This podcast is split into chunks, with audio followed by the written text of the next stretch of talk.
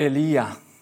Elia, ein Prophet aus unserem dicken Buch, und zwar den älteren Teil dieses Buches, das sogenannte Alte Testament, was doch, welches doch für uns heute aktuell bleibt. In der ersten Predigt hat uns Regula mit Hintergrundinformationen in die Serie eingeführt und diese übrigens und alle weiteren Predigt sind immer als Podcast auf unserer Webseite zu finden.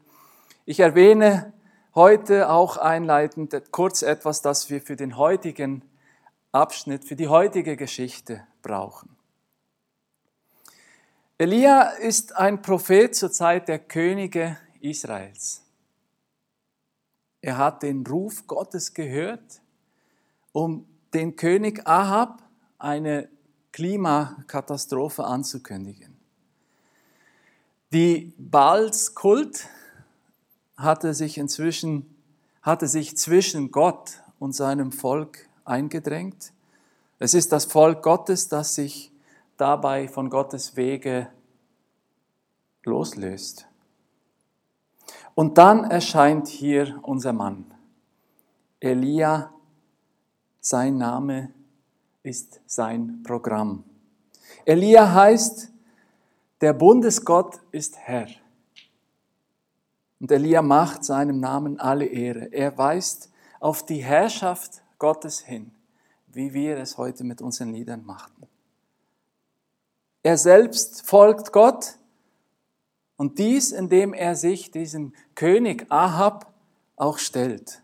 Elia, Elia folgt Gottes Ruf und kündigt, kündet dem König diese kommende Katastrophe an. Und Elia muss fliehen. Denn ein machtbewusster König lässt sich nicht von einem so hergelaufenen Propheten herausfordern. Er duldet keinen Widerstand. Das kennt man auch von heutigen Diktatoren. So folgt Elia die Stimme Gottes und bricht auf. Dann aber folgt er die Stimme Gottes und bleibt für eine Zeit am Bach Krit. Bei Gott heißt es manchmal gehen, bei Gott heißt es manchmal bleiben. Elia bleibt am Bach, der eigentlich am Austrocknen ist. Elia, der Herr ist Gott. Sein Name ist Programm. Sein Name ist aber auch Verheißung. Elia muss zwar den Zorn des Mächtigen fürchten, er steht aber unter diesem Schutz, wie wir es bei der Einleitung gehört hatten, unter diesem Schutz Gottes, der verlässt ihn nicht. Mehl und Öl gehen nicht aus. Wir werden heute einmal mehr erfahren in der Geschichte, wie Gott versorgt. Wir haben es schon in der Erzählung der ersten Predigt gehört. Gott versorgt sogar über Raben, diese eher störenden Vögel, die sonst eigentlich nehmen statt geben. Und dazu mal sogar als unrein galten. Und dann mit dem Bach, dieser grusige Bach Krit. Dann ist aber auch bei Elia die Klimakatastrophe angekommen. Der Bach trocknet jetzt ganz aus.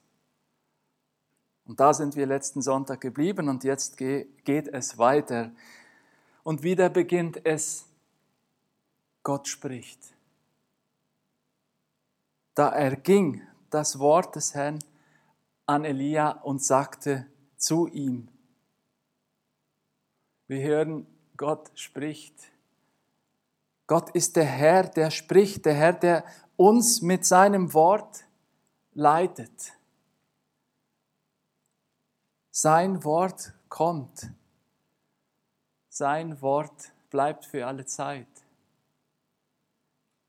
Der Bundesgott spricht zu seinen Menschen.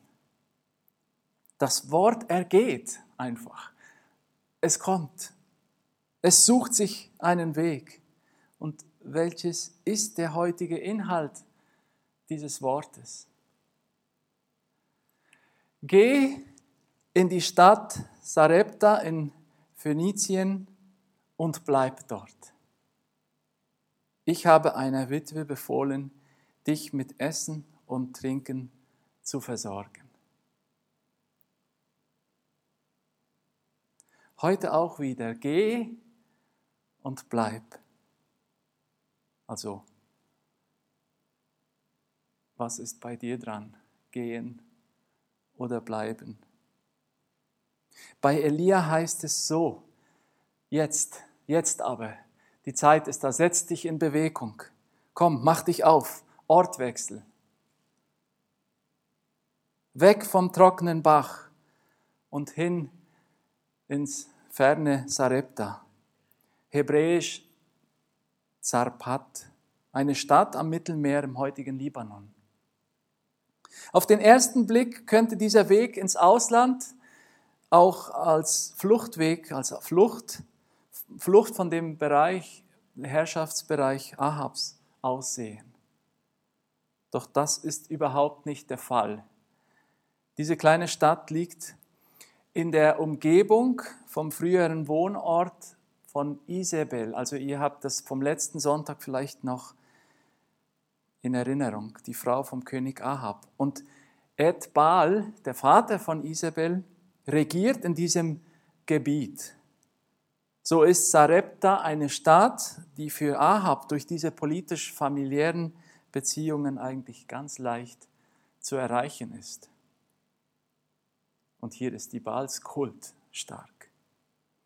Und genau zu diesem Ort geh hin. Zu diesem Ort geh hin. Elia steht vor einer Feuerprobe.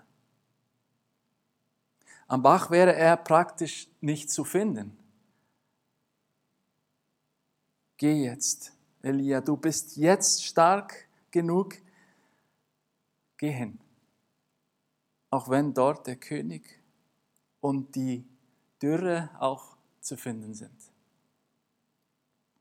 Ja, der Herr leitet und er wird auch wieder versorgen. Genau das verspricht er auch hier wieder. Aber Moment,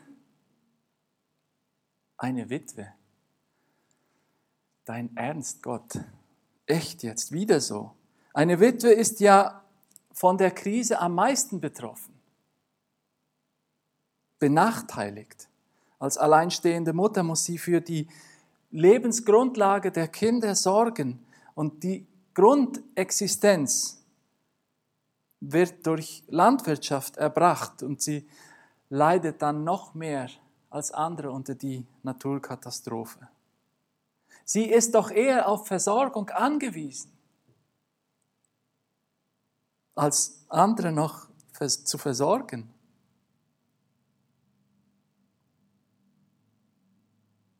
Ja, eine Witwe wird dich versorgen, sagt Gott. Das könnte ja für Elia nicht besonders vielversprechend klingen.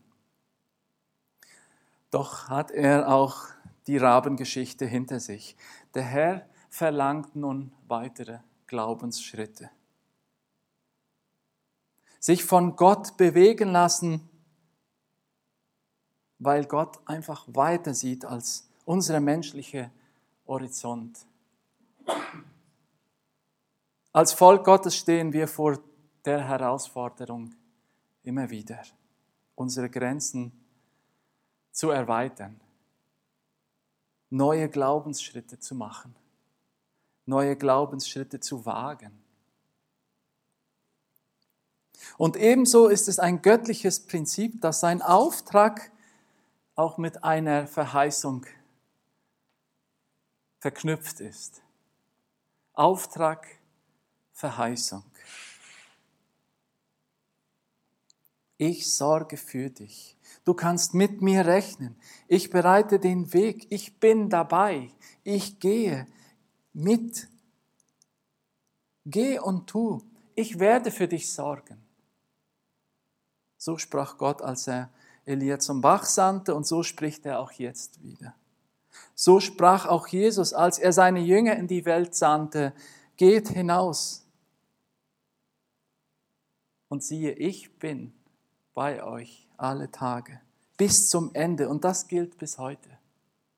Das gilt bis heute. Wir sind nicht uns selbst überlassen in unseren Situationen. Gott ist mit uns. Elia machte sich auf den Weg und ging. Er ging nach Sarepta. Als er ans Stadttor kam, traf er dort eine Witwe, die Holz auflas. Bring mir doch etwas Wasser, bat er sie. Ja, Elia folgt. Er hat den Auftrag gehört, er folgt, er geht. Ohne Fragen, ohne Einwendungen. Von einem Wieso, wieso oder wie denn ist hier keine Rede, obwohl kaum Schlimmeres denkbar ist, als sich in dieser Heimat Isabels niederzulassen. Ohne Wenn und Aber macht er sich auf den Weg. Der Bundesgott ist Herr. Elia hält daran fest. Er vertraut, dass derjenige, der ihn ruft, auch der treue Versorger ist und bleibt. Und so bleibt Elia auch ihm treu. Er geht. Am Stadttor angekommen, trifft er auf eine Frau. Sie sammelt Holz, heißt es. Er schaut hin, ist das jetzt die Witwe? Der Kleidung nach könnte es passen. Dem Aussehen nach, ich versuch's. Liebe Frau, bring mir doch etwas Wasser. Und dann kann er auch leicht aufatmen, denn die Frau macht's und Elia kommt gleich mit einer zweiten Bitte. Als sie wegging, um es zu holen, rief er ihr nach, bring auch etwas Brot mit.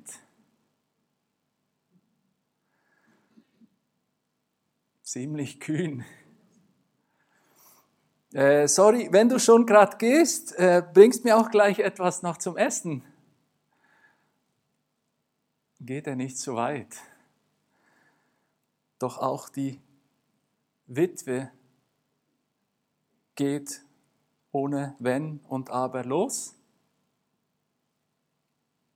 um das Wasser zu holen. Aber bei der Brotsfrage, bei der Frage nach dem Essen ändert sich oder äußert sie sich dann. Sie sagte, so gewiss der Herr, dein Gott lebt ich habe keinen Bissen mehr, nur noch eine Handvoll Mehl im Topf und ein paar Tropfen Öl im Krug. Ich lese gerade ein paar Holzstücke auf und will mir und meinem Sohn die letzte Mahlzeit bereiten. Dann müssen wir sterben. Ja, auf die zweite Bitte reagiert sie weniger positiv, sage ich mal, von der Perspektive, von der, was danach bittet. Verständlich auch, verständlich. Sie ist in Not.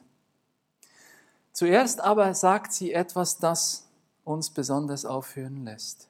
So gewiss der Herr, dein Gott, lebt.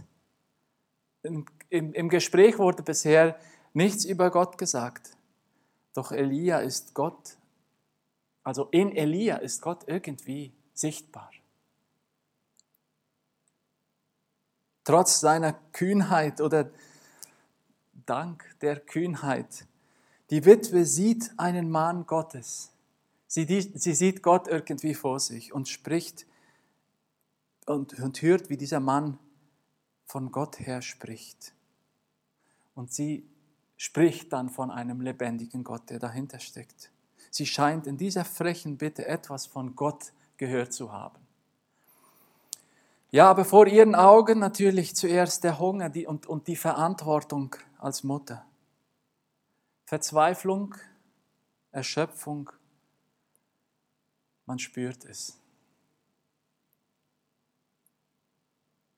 Elia ist zwar ein Mann des lebendigen Gottes, aber ja, meine Not, meine Lage, die ist gerade aussichtslos. Wir sind am Ende unserer Vorräte. Am Ende der Kräfte. Baal versorgt nicht. Das Holz, das sie gerade sammelt, soll dazu dienen, dass sie sich und ihrem Sohn eine letzte Mahlzeit bereitet. Es ist gerade noch genügend Mehl und Öl da, um noch einmal Brot backen zu können. Danach werden sie ohne Essen auskommen müssen. Anders ausgedrückt, ausgedrückt, sie werden bald sterben. Ja, es ist nicht einfach, wenn die eigenen Vorräte kurz werden, zu kurz oder ausgeschöpft. Vielleicht können wir das teilweise hier oder dort nachempfinden. Wenn die Kräfte näher am Ende sind, wenn das Geld vorher ausgeht wie der Monat. Bei der Witwe ist die kommt es an der Grenze der Existenz. Doch Gott sieht hin. Gott sieht hin und spricht. Und er gibt ihr einen eigentlich unmöglichen Auftrag. Während sie selbst dringend Hilfe braucht, sendet er ihr einen Fremden, den sie helfen soll. Elia setzt noch einen drauf. Er erwiderte, geh heim und tu, was du vorhast. Aber backe zuerst für mich ein kleines Fladenbrot und bring es zu mir heraus. Den Rest kannst du dann für dich und deinen Sohn zubereiten. Hab keine Angst.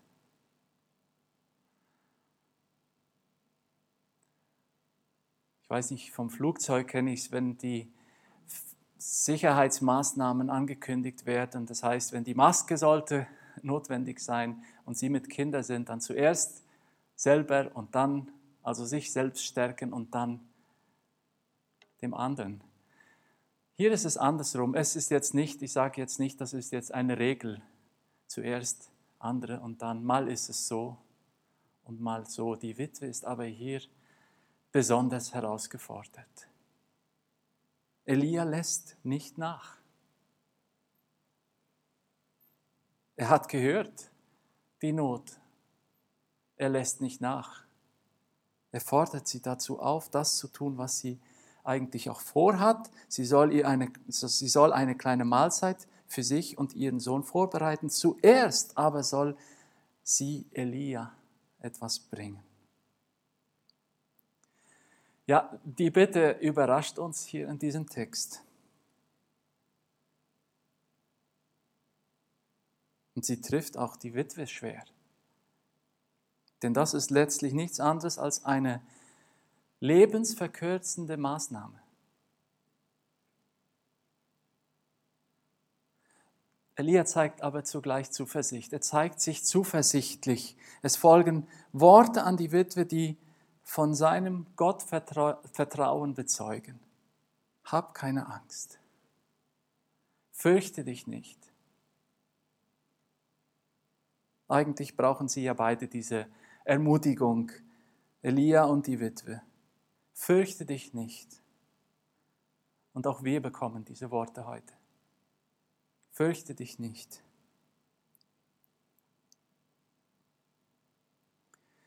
Auch wir brauchen es immer wieder. Diese Erinnerung, diese Verheißung. Es ist keine leere Formel die, uns einfach helfen soll, unsere Not zu vergessen, zu verdrängen. Es sind Worte vom lebendigen Gott, der zu uns schaut. Fürchte dich nicht, ich bin der Bundesgott, der Herr, der treue Gott, der Versorger. In Jesaja 40 lesen wir, dass Gott dem Müden Kraft gibt, dem Schwachen stark macht. Die auf, die auf den Herrn hoffen, gewinnen neue Kraft.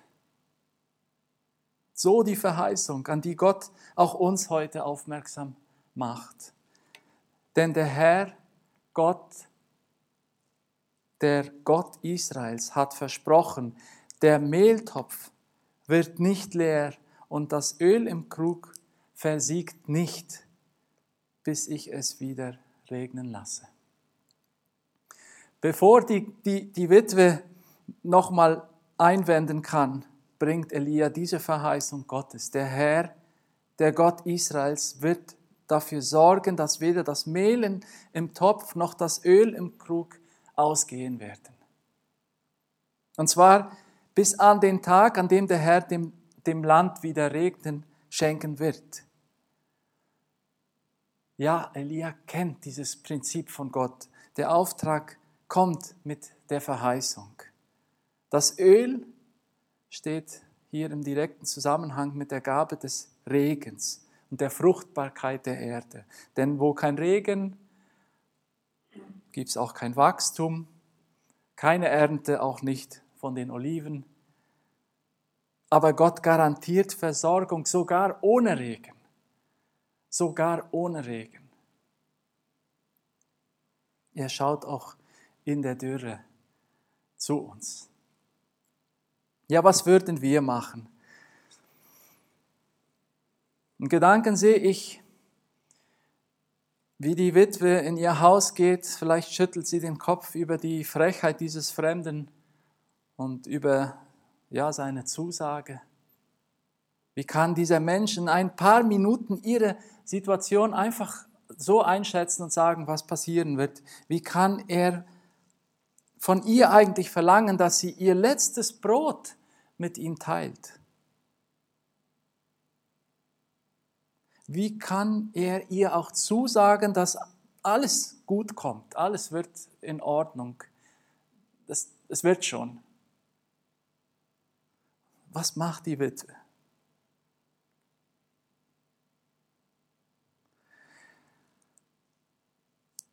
Sie geht ihn, den Glaubensschritt.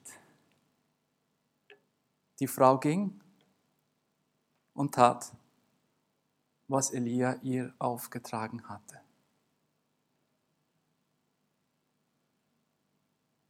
Und wirklich hatten die drei jeden Tag zu essen.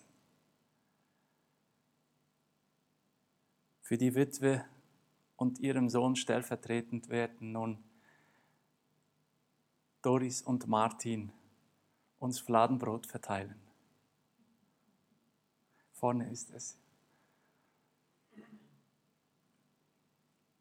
Ein kleines Stück Fladenbrot zum Nachempfinden für die, was möchten,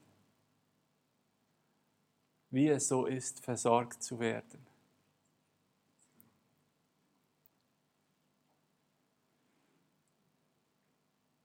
Wir lassen, uns, wir lassen es auf uns wirken.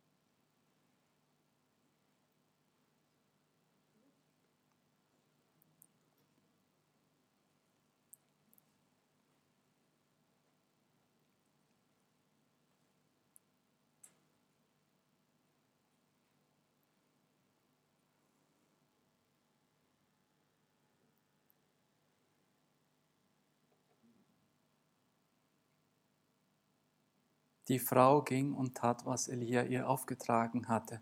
Und wirklich hatten die drei jeden Tag zu essen. Sie geht, sie tut es, sie macht es.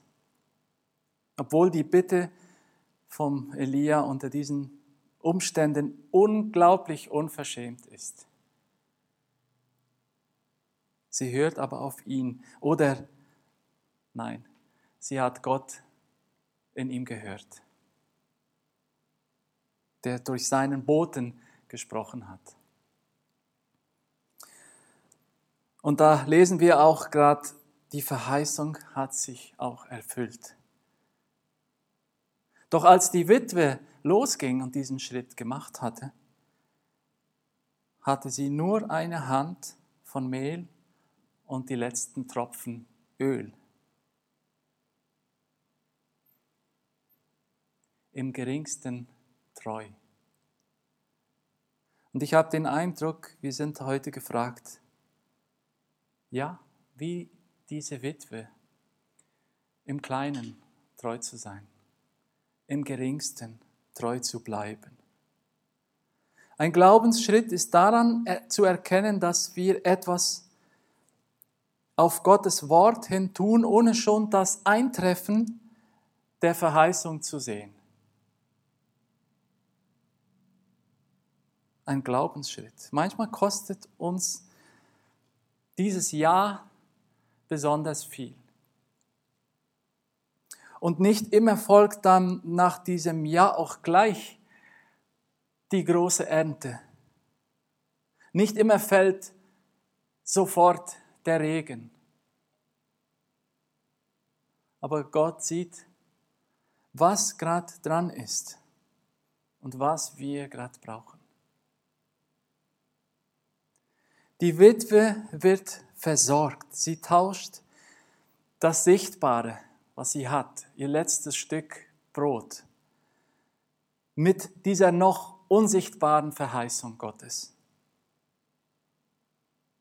Und dann ist es nicht so, dass sie plötzlich im Haus Töpfe voller Mehl und Krüge voller Öl findet.